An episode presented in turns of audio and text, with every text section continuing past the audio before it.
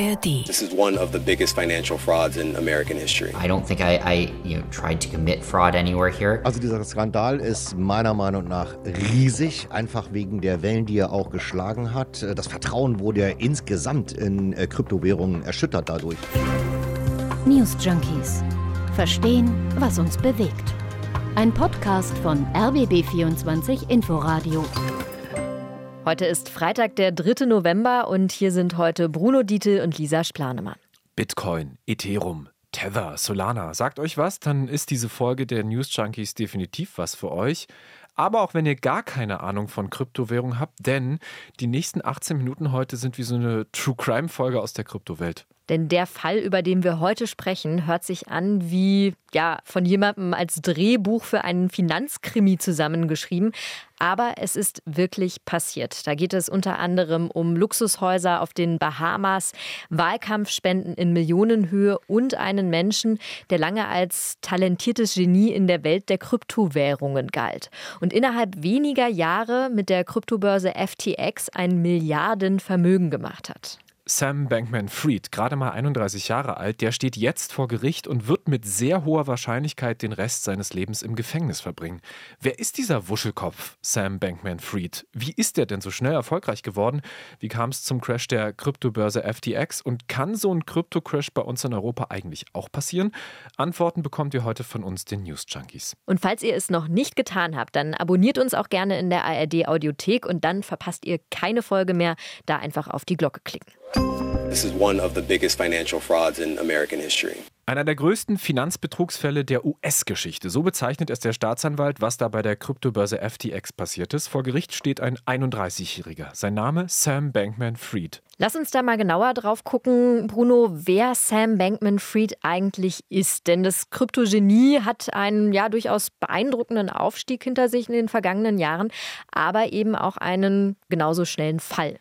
Geboren und aufgewachsen ist er in Stanford, ja, da wo eine der berühmtesten US-Unis steht. Seine Eltern sind beide dort Profs an der Stanford University. Studiert hat er auch an so einer Eliteeinrichtung am MIT in Boston.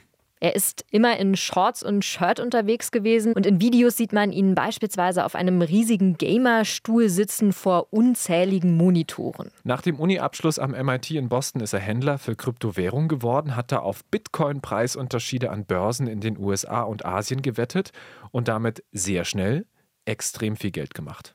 Und durch diesen rasanten Erfolg hatte er natürlich auch Anhänger, Fans und davon auch tatsächlich nicht wenige, hat uns heute Peter Großkopf vom Krypto-Startup Unstoppable Finance erzählt. Großkopf hat auch schon die Solaris Bank mitbegründet. Sam Bankman-Fried galt lange Zeit als Wunderkind, war natürlich halt extrem jung, natürlich zwischenzeitlich auch ein Milliardär gewesen, auf äh, vielen Bühnen dieser Welt präsent gewesen und hat eigentlich auch nahezu so ein Meinungsführer für, für die äh, Kryptowährungsbranche gewesen.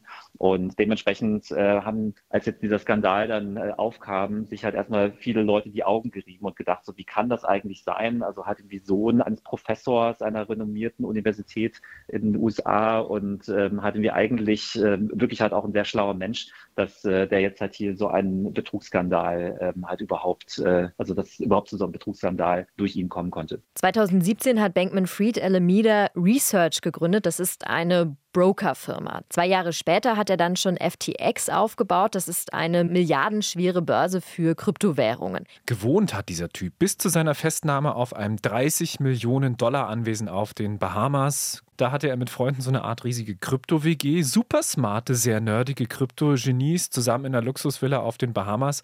Das klingt schon wieder nach so einem perfekten Drehbuch. Und im Dezember 2022 stand vor der Villa auf den Bahamas plötzlich die Polizei, hat Bankman Fried festgenommen, in die USA dann ausgeliefert. Die Vorwürfe unter anderem Geldwäsche, Betrug und Verschwörung. Jetzt wurde er vor einem Gericht in New York in sieben Anklagepunkten schuldig gesprochen. Das Strafmaß steht noch nicht fest, aber es sieht danach aus, dass er den Rest seines Lebens eventuell im Gefängnis verbringen wird. Da geht es um weit mehr als 100 Jahre Haft. Interessant ist an diesem Prozess auch, dass es viele Zeugen gab, und zwar sogar aus seinem engeren Umfeld, die dann auch gegen ihn ausgesagt haben. Im Gericht war vom smarten, lockeren Krypto-Wuschelkopf nicht mehr viel übrig. Er saß da sehr geknickt, im grauen Anzug und Krawatte statt Shorts und Shirt. Und er hat vor allem eines immer wieder beteuert, seine Unschuld. You know, I don't think I, I you know, tried to commit fraud anywhere here. I was trying to do the best I could. Obviously, that wasn't nearly as good as I thought it was. Ich glaube nicht, dass ich jemanden betrogen habe. Ich habe mein Bestes versucht, aber offenbar war das nicht genug. Das hat Sam Bankman-Fried dem Wall Street Journal gesagt und er plädiert in allen Anklagepunkten auf unschuldig. Das Gericht und auch viele Zeugen sehen das anders. Er soll unter anderem mehr als 100 Millionen Dollar an beide großen US-Parteien, also Demokraten und Republikaner, gespendet haben. Er hat Promis wie Tom Brady für eine Kampagne eingespannt, die den Ruf von Digitalwährung aufbessern sollte. Und er war auch lange gern gesehener Gast, beispielsweise auch im Kongress. Da hat er sich noch im Februar 2022 in einer Anhörung für mehr Regulierung von Kryptoplattformen ausgesprochen. There is simultaneously too many sort of cooks in the kitchen and yet not enough oversight. Er sagt, es gibt zu viele Köche in der Küche und niemanden, der den Überblick habe. Ein ganz, wie ich finde, trauriges Detail aus diesem Prozess. Zwischenzeitlich musste er wieder bei seinen Professoreneltern in Stanford einziehen. Er stand dort unter Hausarrest. Allerdings hat er von dort aus private Videos seiner Ex-Freundin, die gleichzeitig Finanzchefin seiner Brokerfirma Alameda Research war, an Journalisten geschickt. Daraufhin ist er erneut festgenommen worden. Er wolle sie damit als Zeugin einschüchtern. Das war der Vorwurf. Wir gucken uns jetzt mal an, was genau bei dieser Pleite der Kryptobörse FTX passiert ist. Denn da scheint doch so einiges in der Vergangenheit schiefgelaufen zu sein.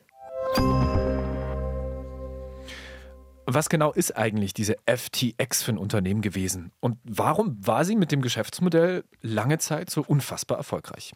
Wir reden ja hier über ein wirklich zwischendurch milliardenschweres Unternehmen.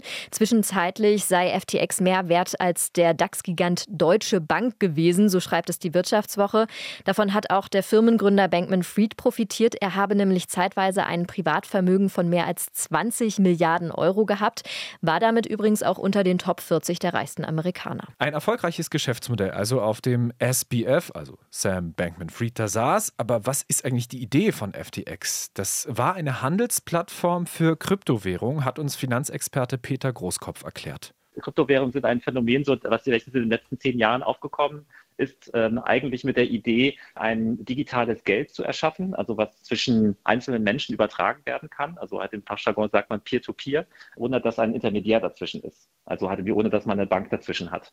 Was allerdings dann in den, gerade vor allem in den letzten fünf, sechs Jahren passiert ist, ist, dass diese Kryptowährungen zu einem Spekulationsobjekt geworden sind. Und FTX ist halt eben ein Handelsplatz für digitale Währungen, also für Kryptowährungen gewesen, der rasant schnell sich ent entwickelt hat. Also die ähm, haben nur wenige Jahre gebraucht, um praktisch zur größten Börse oder mit zur größten Börse für Kryptowährungen zu werden.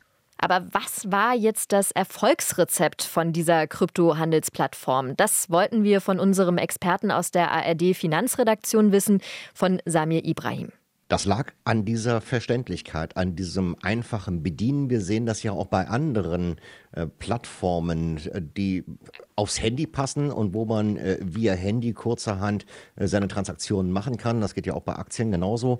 Das ist eben bei Kryptowährungen am Anfang relativ kompliziert gewesen. Äh, das ist auch ein Buch mit sieben Siegeln, wo viele einfach nicht durchblicken, auch bis heute nicht durchblicken. Und äh, wenn dann jemand kommt und sagt, pass auf, ich mache dir das einfach, du kannst dies und das eingeben und dann hast du ein Ergebnis und kannst auf diese Art und Weise mit Kryptos handeln, dann ist das natürlich etwas, was einen gewissen Charme versprüht. Und genau das war das Erfolgsrezept von FTX. Aber dann kam ja der Fall. Von der wirklich groß gefeierten Plattform wurde FTX in kürzester Zeit zu einem insolventen Skandalunternehmen und der Gründer plötzlich im Gefängnis. Verschwundenes, veruntreutes Geld, Betrug, Täuschung und ein riesiger Wirtschaftsskandal.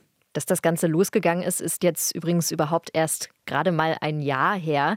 Da hatte FTX-Gründer Sam Bankman-Fried sogar noch auf Twitter, jetzt X, geschrieben, FTX gehe es gut, den Einlagen gehe es gut. Kurz darauf ist der Post wieder verschwunden, sagt die Nachrichtenagentur dpa, und ein paar Tage später war die Firma dann pleite.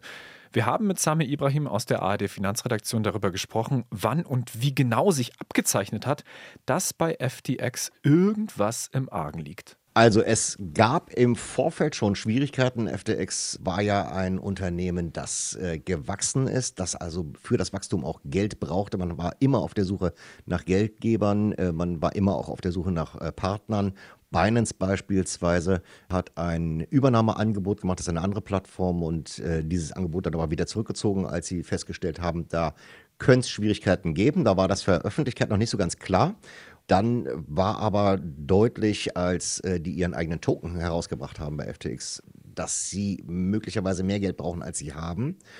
Und es kam erschwerend am Ende hinzu, und das war dann der eigentliche Skandal, als es dann richtig hochkochte, sie sind gehackt worden. Und gehackt zu werden als Kryptobörse ist so ziemlich das Übelste, was man sich vorstellen kann. Äh, da war relativ schnell klar, es sind Millionenbeträge verschwunden. Es war sehr schnell klar, hm, könnten so um die 60 Millionen sein. Am Ende waren es wohl über 400. Also der Insolvenzverwalter, das Unternehmen ist ja in der Insolvenz, der Insolvenzverwalter, der spricht von 415 Millionen US-Dollar, die da verloren gegangen sind. Und äh, da war natürlich klar, diese Börse kann in dieser Form so nicht bestehen. Der Skandal hat global für Aufsehen gesorgt. Eine wichtige Rolle spielt dabei der Schwesterkonzern Alameda Research, haben wir eben schon mal kurz angesprochen. Die Süddeutsche hat das in einem heute veröffentlichten Artikel rund um den FTX-Skandal nochmal zusammengefasst. Darin steht, die US-Justiz werfe dem 31-Jährigen vor, Milliarden aus dem Vermögen von FTX-Kunden ohne deren Wissen abgezweigt zu haben, um unter anderem riskante Geschäfte des Hedgefonds Alameda Research zu finanzieren. Und dann heißt es weiter, der Anklage zufolge soll Bankman Fried dafür gesorgt haben, dass Alameda sich Geld von FTX leihen konnte, ohne die üblichen Sicherheiten zu hinterlegen. Bankman Fried hat ja immer auf unschuldig plädiert, das tut er bis heute, aber er steckt hinter einer der größten Finanzbetrugsfälle der US-Geschichte, das sagt die Staatsanwaltschaft. Aber wie genau hat er da gehandelt? Bankman Fried und seine Kumpanen haben Milliarden von Dollar von FTX-Kunden gestohlen. Er nutzte das Geld zu seinem eigenen Vorteil, inklusive persönlicher Ausgaben und für die Deckung von Schulden für seinen Hedgefonds Alameda Research. Es geht also um den Vorwurf, dass Gelder massiv veruntreut worden sind.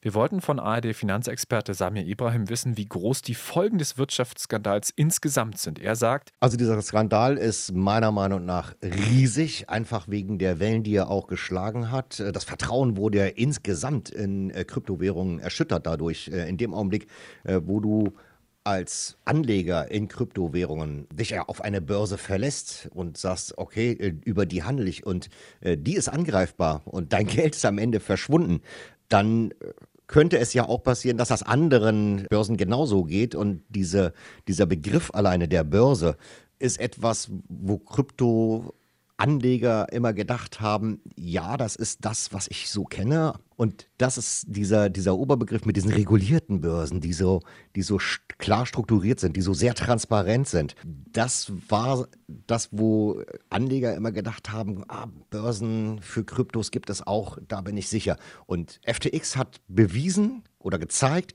dass das eben nicht zwingend so ist und dass es eben auch die Möglichkeit gibt, dass das ganz furchtbar schief gehen kann und viel Geld verloren geht. Und äh, das große Problem für die Kryptowährungen ist eben auch, dass diese Folgen, die das Ganze hatte, also dass das einfach nicht nur, nicht nur das Vertrauen erschüttert wurde, sondern dass tatsächlich wirklich Geld verloren gegangen ist, äh, dass dann eben viele Anleger diesem Markt auch den Rücken gekehrt haben erst einmal und das Vertrauen nur ganz schwer wieder zurückgegangen ist und man hat, last but not least, die Aufsicht inzwischen an der Backe.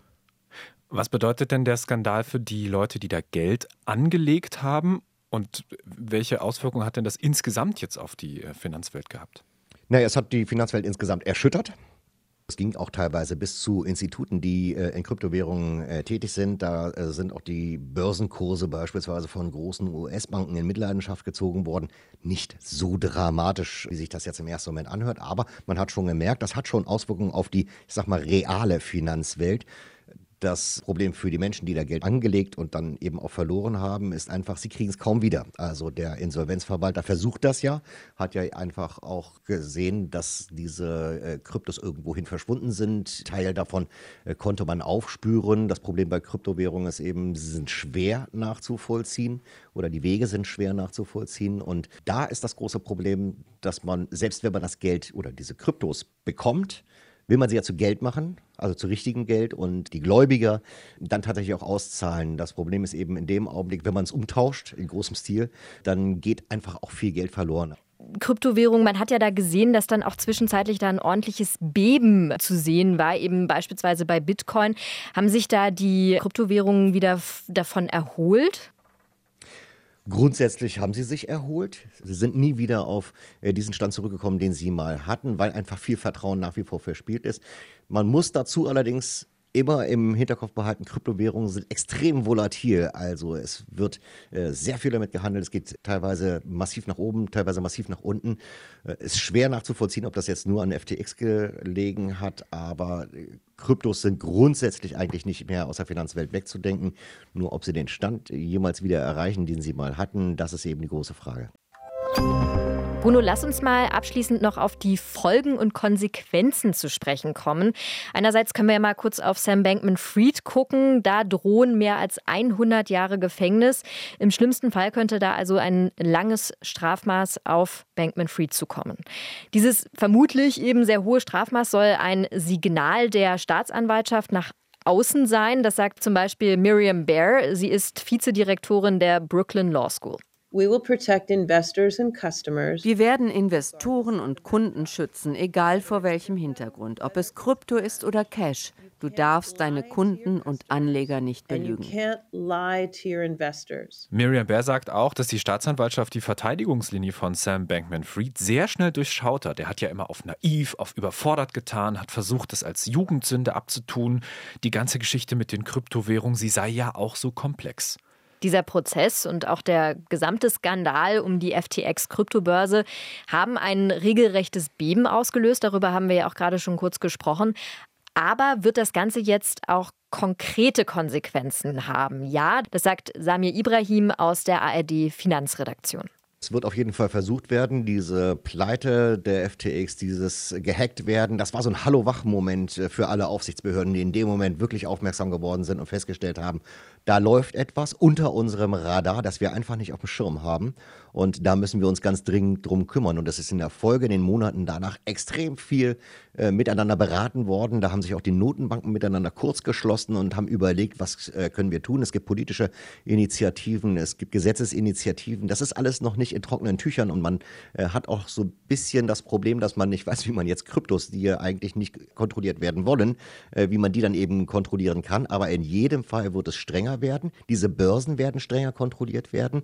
Die müssen ihre Bücher tatsächlich offenlegen und äh, da wird es aber eben auch darum gehen, wie kommt man an die ran? Also FTX beispielsweise hat den Sitz auf den Bahamas, sie sind jetzt nicht besonders für transparent bekannt, aber die SEC, die mächtige US-Börsenaufsicht, äh, die wird schon dafür sorgen, dass alles, was irgendwie in US-Dollar gehandelt wird, am Ende auch ihrer Aufsicht unterliegt. Und dann haben diese Börsen, wenn sie mauscheln wollen, tatsächlich ein Problem. Ein paar Mal ist jetzt schon der Name Binance gefallen, die größte noch bestehende Börse für Kryptowährungen. Die wird jetzt als Folge aus dem FTX-Skandal besonders beobachtet, sagt Kryptoexperte Peter Großkopf. Kommt auch daher, dass halt so die dass Binance nicht wirklich einen Standort hat, dass wenig bekannt ist irgendwie über den, über den Gründer und wo er sich aufhält und äh, dass halt eben auch sehr viel regulatorische Arbitrage äh, verwendet wird. Meine persönliche Einschätzung ist, dass ähm, Kryptomarktplätze der Zukunft halt nur äh, eine Relevanz haben werden, wenn sie sich halt eben an Regularien halten. Und das inkludiert für mich halt eben halt auch Bestimmungen rund um äh, Geldwäscheprävention und so weiter. Aber sind solche Betrugsfälle ausgeschlossen, wenn die Notenbanken und Finanzaufsichten besser hingucken? Peter Großkopf ist da eher skeptisch eingestellt. Menschen sind, sind halt gierig, ja, und die wollen, also die träumen irgendwie vom, vom schnellen Geld, ohne viel dafür zu tun. Wenn jetzt natürlich die, die Menschen sagen, ich will jetzt irgendwie bei dem Übersee-Exchange irgendwo auf den Bahamas ähm, traden, weil ich da irgendwelche Assets bekomme, die vielleicht in Europa gar nicht zugelassen sind oder die halt irgendwie vielleicht hier als äh, zu risikoreich oder vielleicht auch sogar als betrügerisch angesehen werden, dann können wir natürlich nur sehr schwer den Menschen davor schützen, dass er sich dann halt eben auf den Bahamas ein Konto aufmacht und, äh, und da dann wieder sein Geld verliert, so wie das halt mit FTX halt eben halt auch der Fall gewesen ist. Das waren die News Junkies für diese Woche. Wir verabschieden uns in ein garantiert kryptofreies Wochenende. Tschüss sagen Bruno Dietl und Lisa Splanemann. News Junkies. Verstehen, was uns bewegt. Ein Podcast von RBB24 Inforadio. Wir lieben das Warum.